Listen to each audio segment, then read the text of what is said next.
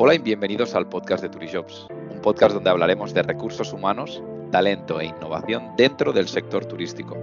Soy Xavi Corbe, CRO de Turijobs y hoy tenemos como invitado a Tiago Santos. Tiago es General Manager en Spain and Portugal en Ironhack. Bienvenido.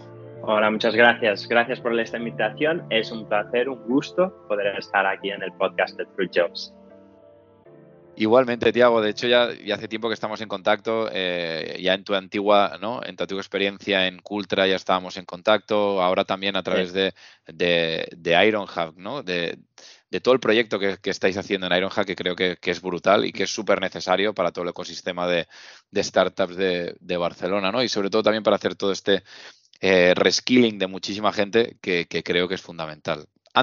Antes de entrar en materia, eso sí, de temas de recursos humanos, siempre empezamos por la misma pregunta. Eh, Tiago, que es que nos cuentes tu historia. Mi historia. Tiago tiene muchas historias, ¿eh? porque yo también, yo que me dedico al reskilling, yo también me fui reinventando, de hecho, recomiendo a todos. Y es bonito porque incluso Ironhack, eh, nosotros hacemos reskilling y por un lado recibimos gente que viene del sector turismo y les reconvertimos, pero también recibimos gente de muchos sectores y los reconvertimos y acaban trabajando en turismo o incluso gente que viene de turismo como Customer Service, entra, hace un bootcamp de, análisis de datos y pasa a ser analista de datos y sigue en empresas de turismo. Entonces, al final, es súper interesante. ¿Y mi historia? Bueno, mi historia está relacionada con las personas, con los números, con los negocios, con los equipos. Eh, alguna que otra cosa con el turismo también. Eh, soy muy, muy, muy fan del sector turístico y, y, espero que hoy podamos hablar mucho sobre personas y el sector turístico. Yo soy enamorado de las personas. ¿Vale? Soy un conector de personas también, me, considero así. Eh, me encanta colaborar con empresas, de hecho, eh, tengo el apodo de Partner Animal porque me encanta justo llegar a colaboraciones, porque siempre veo eh, la parte positiva de, poder colaborar con, con, personas, con instituciones, esté en la empresa que esté. Yo creo que es muy importante poder escuchar a las personas, poder saber cómo puedes ayudar a una persona y también saber eh, quién te puede ayudar en cada momento, ¿no? Totalmente. Eh, yo empecé siendo financiero, eh, trabajé en Big Four, en, Deloitte, fui auditor financiero y fui controller financiero y luego en determinado momento, por casualidad, acabé en el mundo de los recursos humanos haciendo selección de personal de perfiles financieros en Michael Page. Luego he ido a otra consultora de selección en Talent Search People, donde sí he trabajado muchísimo con el sector turismo. He estado siete años, empecé como comercial y acabé como CEO y, siempre me gusta decir que lo que más me gustó fue ver que cuando yo era CEO de la empresa, eh, ocho de los diez managers de la empresa habían sido mis becarios, o sea, fue una, una, experiencia intensa en la formación de personas. Luego también por casualidad, pues uno de mis clientes, eh, que era Timo Buetefish, eh, el, el, founder de Cultra, me ha invitado a montar el departamento de recursos humanos en Cultra hice la empresa escalar de, de 200 trabajadores a 1000 y, que había un grupo de empresas ahí y fuimos a diferentes países también. O sea, también un trabajo muy intenso en, en el contacto con las personas y más recientemente eh, pues eh, acabé cambiando a Ironhack porque junta tres ingredientes que me encantan, que es la formación, la empleabilidad y la tecnología. Yo soy un enamorado de las tres, así que em, tenía todo sentido para, para mí poder hacerlo. Es brutal porque en, el fondo eh, mencionas constantemente, ¿no? Eh, estoy enamorado de las personas, de, los procesos, de la tecnología, ¿no? De, absolutamente, del sector turístico incluso, ¿no? Por tu experiencia en Talent Search People. ¿Qué es lo que más te apasiona de los recursos humanos? ¿Qué es lo que más te gusta? Bueno, si, tengo que elegir lo que me gusta de los recursos humanos, son justo los humanos, o sea, es el contacto con las personas, es el conocer la, historia detrás de cada persona. Justo uno de los valores de Ironhack es em, know people and their stories, o sea, conocer las personas. Nosotros al final hacen el reskilling de tanta gente, es importante saber quién son, de dónde vienen, qué historias tienen para contar.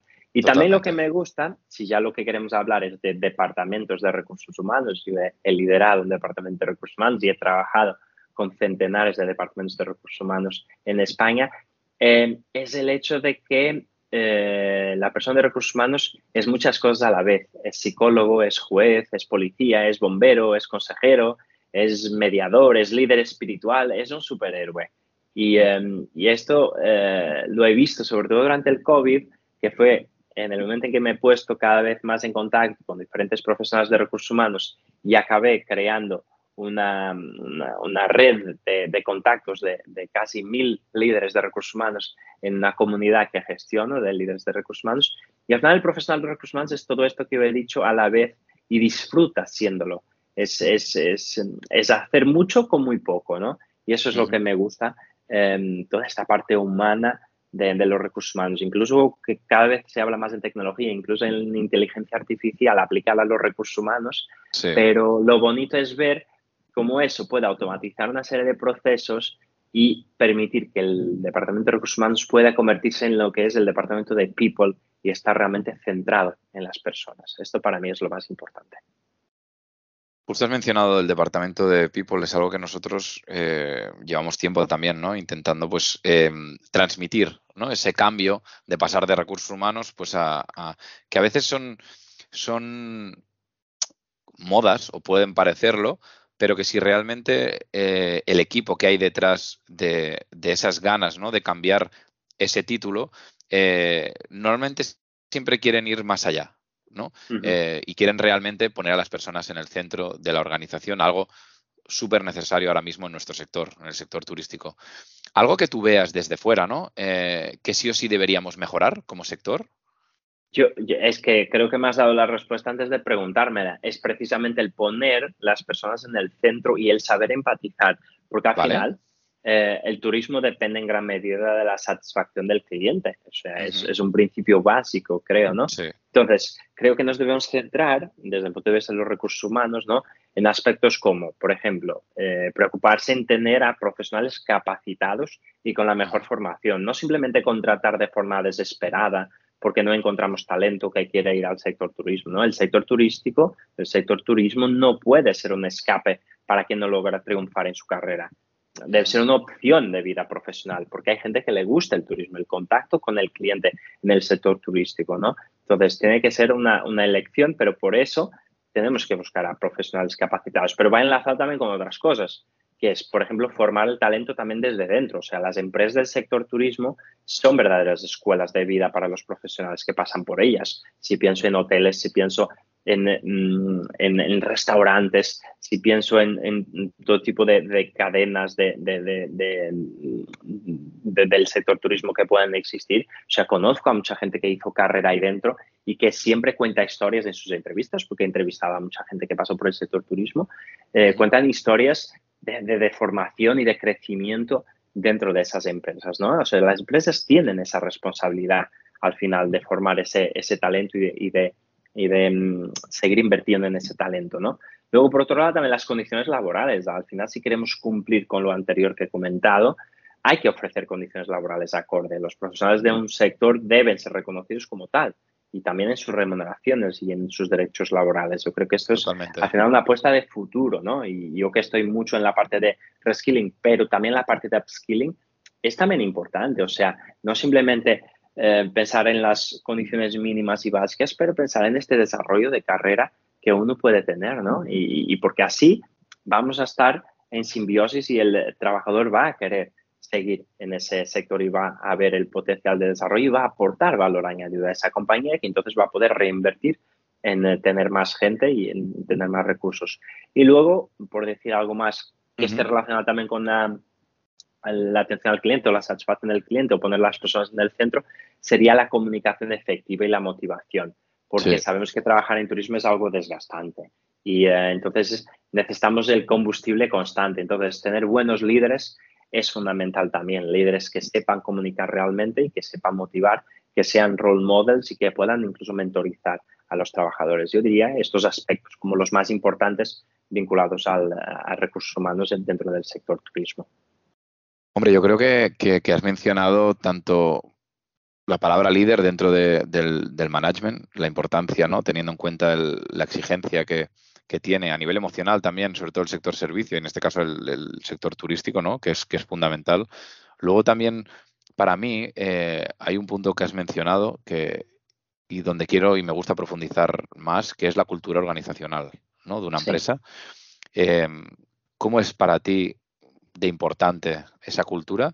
Eh, y, y cómo ves también al sector turístico respecto a este tema, ¿no? Mm. Sí, mira, a ver, la cultura lo es todo en una empresa. Eh, o sea, la, famosa frase de culture, it's strategy for breakfast, tiene que estar presente siempre. O sea, tú puedes tener una mm. estrategia fantástica, un business plan cojonudo, pero mm, si no la cultura no te acompaña, todo eso va a caer por tierra, no va, no va a ser creíble, no te van a seguir, no te van a acompañar y eso no va a funcionar. Y esto, lamentablemente, bueno, lo vemos en todos los sectores, ¿eh? seguramente, pero en el sector turístico lo he visto muchas veces. Em, trabajadores quejándose de que la empresa eh, se vende muy bien hacia afuera, tiene muchos clientes, tenemos em, protocolos estrictos de cuidar al cliente, pero luego me están machacando todo el rato, ¿no? Y la gente acaba quemada y el burnout existe y esto viene antes del COVID, no tiene nada que ver con el COVID, porque, como he dicho anteriormente, es un, sector turístico, es, es un sector de desgaste rápido y de trabajo intensivo, ¿no? Entonces, aquí, más que nunca, en las profesiones de desgaste elevado, la cultura juega un papel fundamental. Eh, también juega un papel fundamental la modernización y la tecnología, que va precisamente a ayudar a poner las personas en el centro y va a ayudar a automatizar procesos. Y em, hay empresas que sí han invertido mucho y han apostado mucho en la tecnología.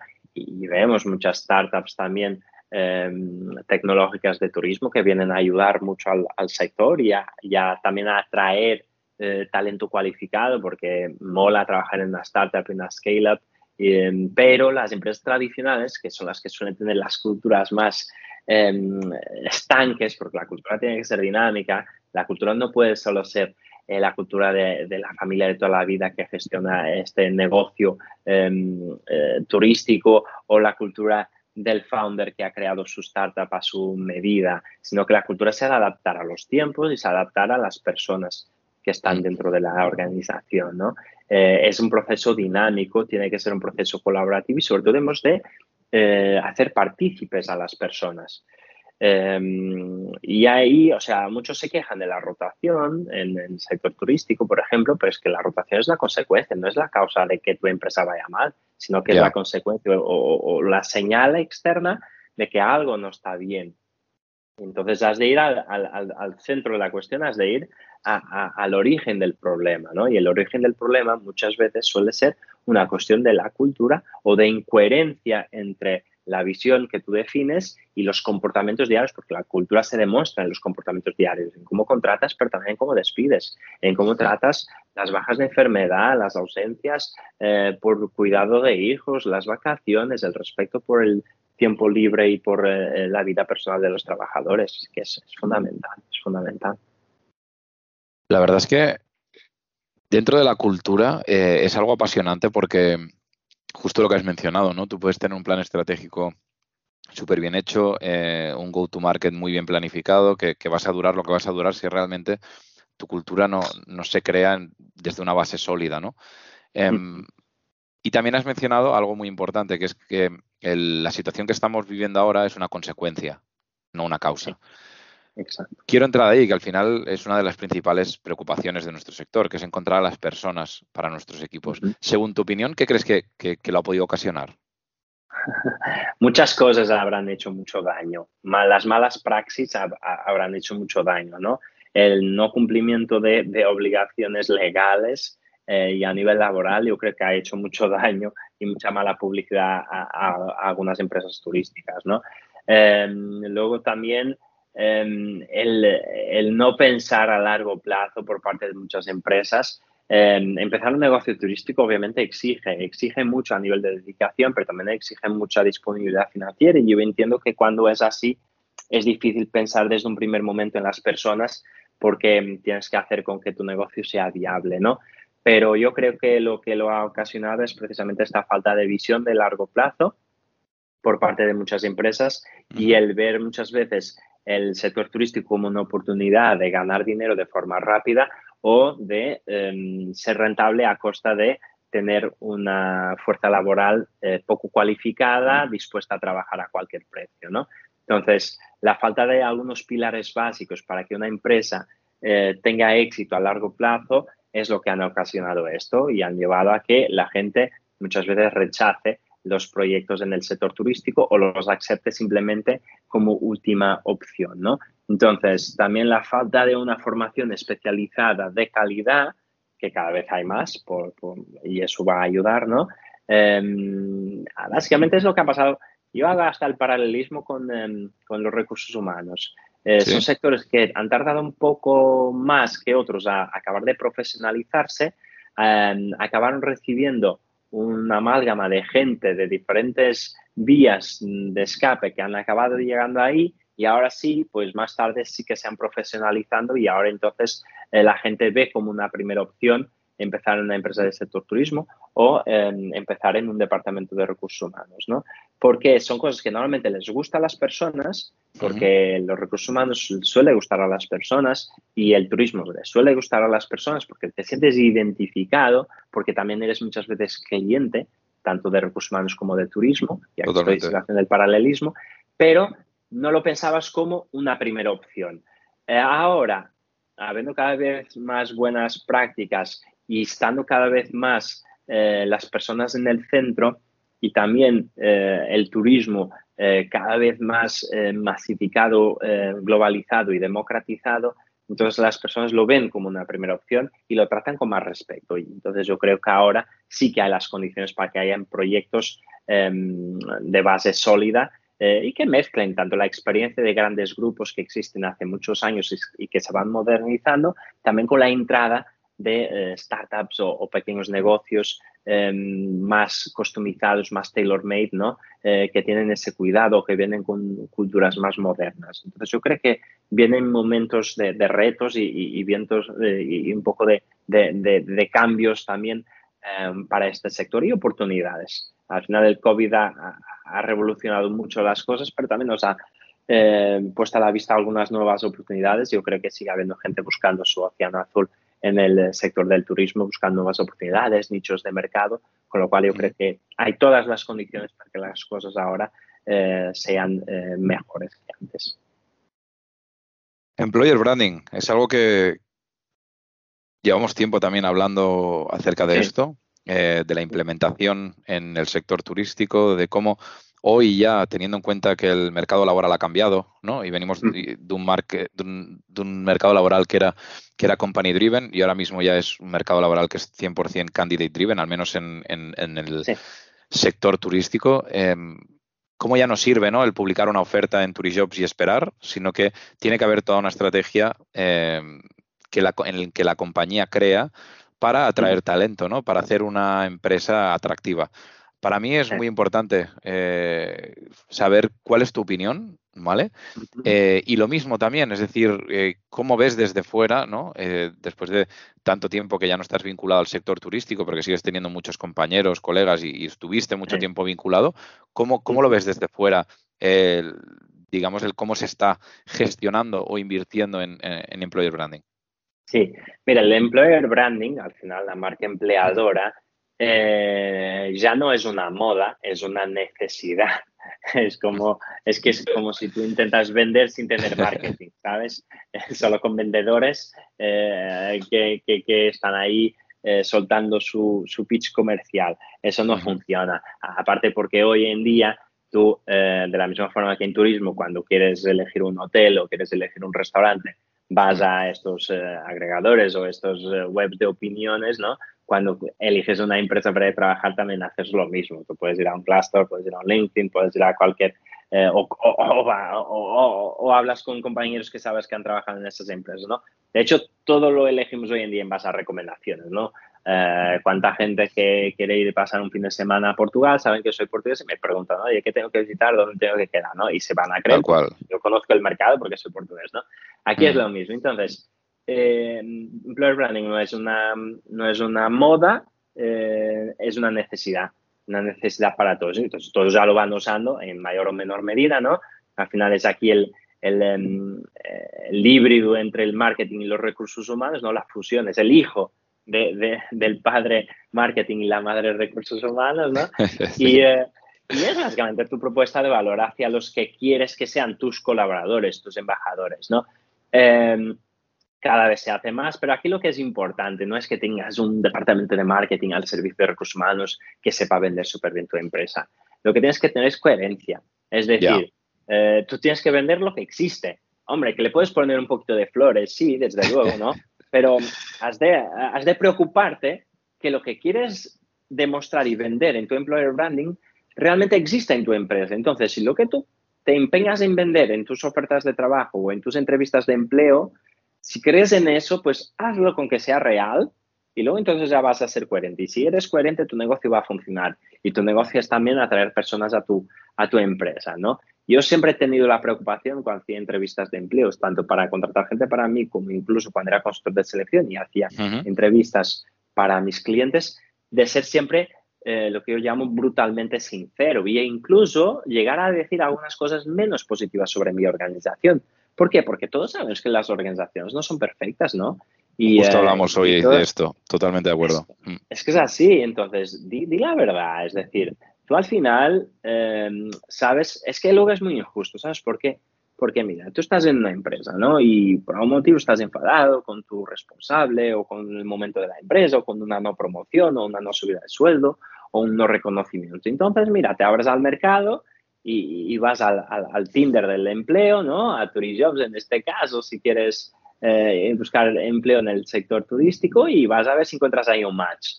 Y es muy triste eh, si lo que un portal de empleo tiene por ofrecerte es eh, como Tinder y es todo mentira, ¿sabes? Entonces no puede ser así, porque te vas a sentir engañado una vez que estés ahí dentro, ¿sabes? Y no puede ser así. O sea, eh, no podemos mm, ser tan naifs al punto de pensar que todo lo que se dice es verdad. Pero es triste también que sea así, porque debería serlo. Debería. Si hubiese una, una entidad reguladora de los eh, portales de empleo, de las ofertas de trabajo, se debería penalizar a los empleadores que publican algo que no es cierto, ¿no? Eh, entonces, un buen employer branding para mí es el que vende lo que tiene que vender, es el que hace con que tú tengas una estrategia de employer branding que vaya alineada con lo que la persona luego se va a encontrar dentro. Porque la gestión de expectativas es una de las cosas que peor están haciendo los líderes hoy en día y por eso la gente muy, muchas veces engañada y al final ya sabemos que las personas no dejan las empresas, dejan a los líderes, ¿no? O a los jefes más bien porque los líderes deberían inspirar y motivar, con lo cual con esos debes de seguir querer trabajando, ¿no? Pero bueno, es, es, es, es, una parte importante. El employer branding es una parte importante y el sector turístico en este caso es como los demás al final, no, no, es, no es tan diferente. Eh, es muy necesario. Ahora que sí, que las empresas del sector turístico ya están tan acostumbradas a vender, pues deben de invertir también un poquito más en venderse eh, hacia los colaboradores.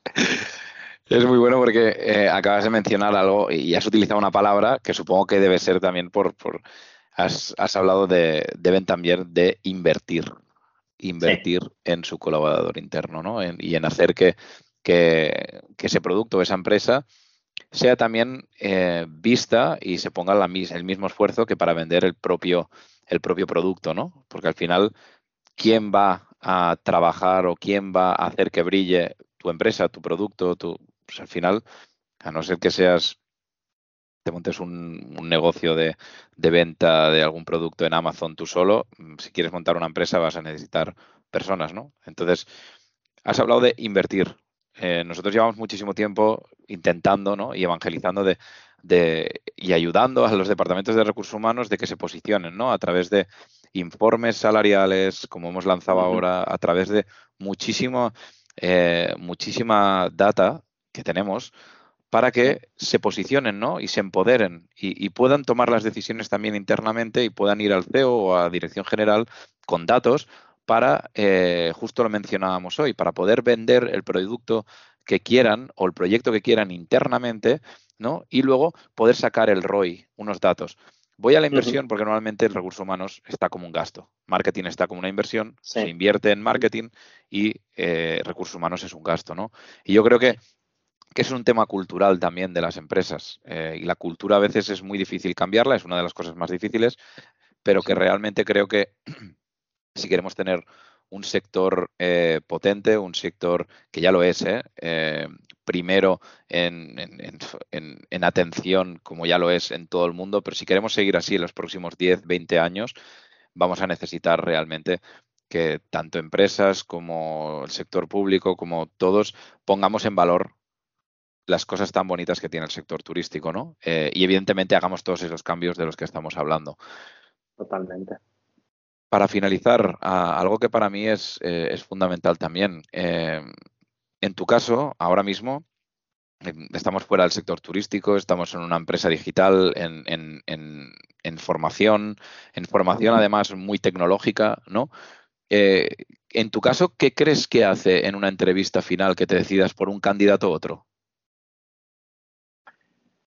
A ver, en una entrevista final, elegir un candidato u otro, para mí lo que marca la diferencia es la actitud, sin duda. O sea, la actitud lo es todo. Al final decidimos con quién queremos pasar ocho horas de nuestra vida diaria, ¿no? Que no lo pasamos con nuestras parejas o con nuestra familia. Entonces, la química es fundamental. Y esto puede parecer muy poco profesional desde el punto de vista de los recursos humanos, pero es que este existe. Lo difícil es traducirlo en, en, en valores de forma clara, pero este ir alineado con, em, con, tu forma de trabajar y sobre todo que sea alguien que te pueda complementar. Es decir, no, no se trata de que esa persona sea igual que tú, porque eso no va a funcionar, ¿no? Sino que pueda, puedas crear dinámicas, sinergias, complementariedades incluso con esa persona, ¿no?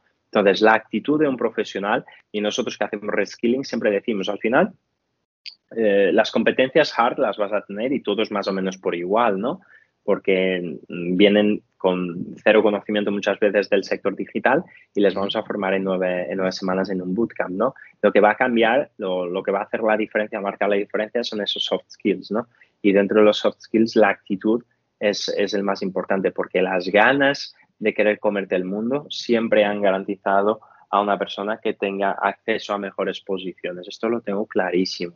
Y yo he visto muchas veces muchos juniors eh, haciendo mejor trabajo que seniors. ¿Por qué? Porque tienen esa energía, ese combustible, esa motivación, esa ilusión, ese brillo en los ojos, ¿no? Ese brillo en los ojos para mí es lo que marca en una entrevista que alguien realmente sea elegido. Eh, en, igualdad de circunstancias, obviamente, porque desde luego tiene que tener las competencias básicas para desempeñar sus funciones, ¿no? Pero esa actitud, ese brillo en los ojos, para mí es lo que marca la diferencia, sin duda alguna. Y algo que no teníamos no tenía previsto, pero hablando de, además, vosotros como, como, líderes ¿no? en, formación eh, tecnológica y, vinculada a IT, em, para mí es muy importante. No lo teníamos previsto, pero ¿cómo ves los perfiles tecnológicos y el futuro de los perfiles tecnológicos para el sector turístico con toda esta revolución que estamos viviendo? Es que yo lo resumo de forma muy, muy eh, clara.